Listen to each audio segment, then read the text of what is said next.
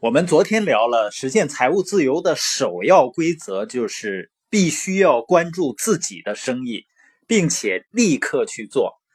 这里面说的立刻去做呢，并不是让你辞掉手上的工作去做，而是把业余时间利用起来，去关注你自己的事业。当然了，我经常会看到那些想要创业的人，他总是有很多的借口，说自己现在条件不具备，还要积累几年工作经验，自己太年轻，或者说呢，孩子太小。对于这些人呢，我清楚的知道，他们可能永远等不到准备好的那一天了，因为拖延是一种习惯。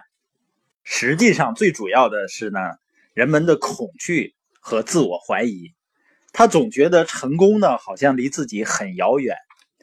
我们都听过这句话，叫“千里之行，始于足下”。更准确的说呢，“千里之行，始于”。每次一小步，也就是再大的成功，它都是一小步一小步走出来的。再雄伟的万里长城，也是一砖一砖的累积起来的。你看似那种遥不可及的成功，实际上就跟我们爬山一样，你会发现，只要你不停的向前走，走着走着。忽然有一天，你回头看的时候，你会发现呢，那些走走停停的人，你已经把他们甩得远远了。所以，不要试图迈出一大步，而是先迈出一小步。那实现财务自由的第二步是什么呢？是控制你的现金流。当很多人有财务压力的时候，他是怎么想的呢？他想，我只要去赚更多的钱。我就能够解决财务问题了。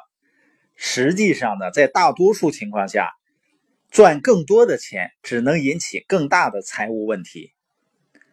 难道不是吗？赚更多的钱，难道就解决不了我的经济压力吗？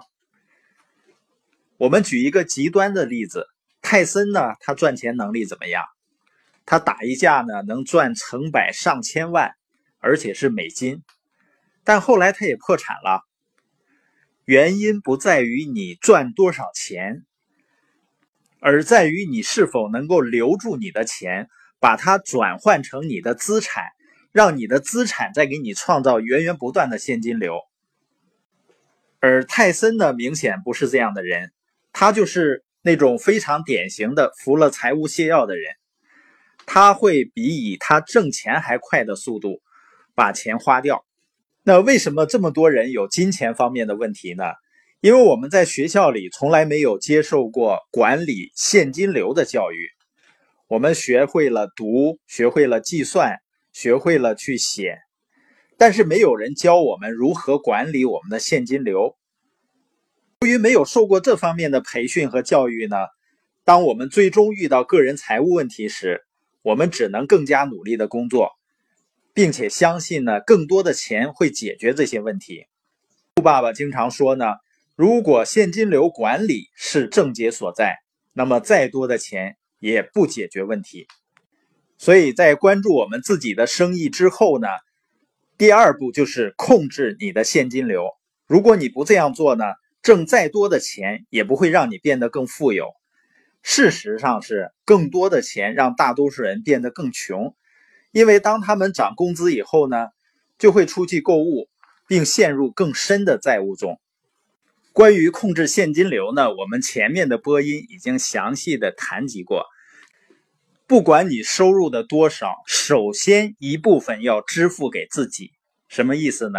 你首先要留下来一部分，把它投入到你的资产项，不断的去建立你的资产，也就是不断的去养你的金额。当你的金额养到足够大的时候，他就会为你下金蛋。当然，有的人会说呢，那我的钱现在还不够我花的呢。实际上呢，如果我们没有养成一个首先支付自己的习惯的时候，你赚的钱更多的时候，你会发现好像还是不够你花的。因为一个人的花钱能力的增长，大多数情况下要超过他赚钱能力的增长。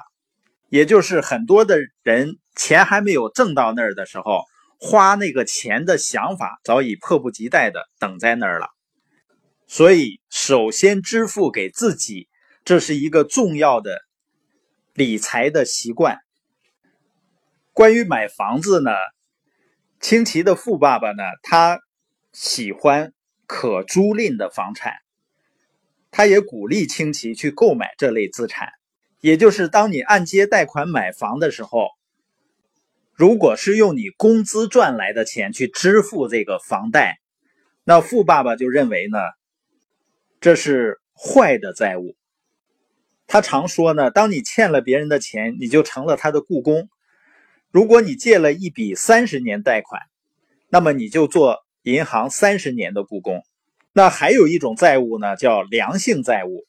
良性债务呢，就是由别人替你支付债务；可租赁的资产就是银行给你贷款，你的房客会替你偿还。他喜欢买的房子呢，是这个房子出租出去后的租金减去给银行的贷款，还能够带来正向现金流的房子。听完这一节的播音呢，我们希望大家采取的行动是这样的：第一个呢，你要确定你现在的收入来自于现金流象限图的哪一个象限；第二点，你要确定你希望五年以后你的主要收入来自于哪个象限；第三呢，开始你的现金流管理计划。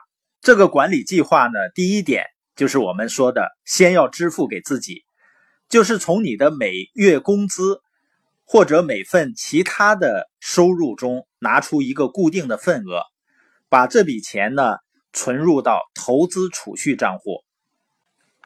这笔钱呢只能用于投资建立自己的生意。如果你已经有了带给你源源不断的现金流的生意资产，那么这个生意资产所创造的现金流，你可以准备好。留出一部分，用它来作为投资。现金流管理计划的第二点呢，就是集中精力减少你的个人债务。对于那些有多张信用卡欠债的人呢，我鼓励你一定要有一个还款计划，去压缩自己的开支。那对一些年轻的朋友呢，如果要办信用卡的话，只是办一到两张就可以。确保自己能够延迟满足，不要因为有了信用卡支付很方便，而提高自己的消费水平。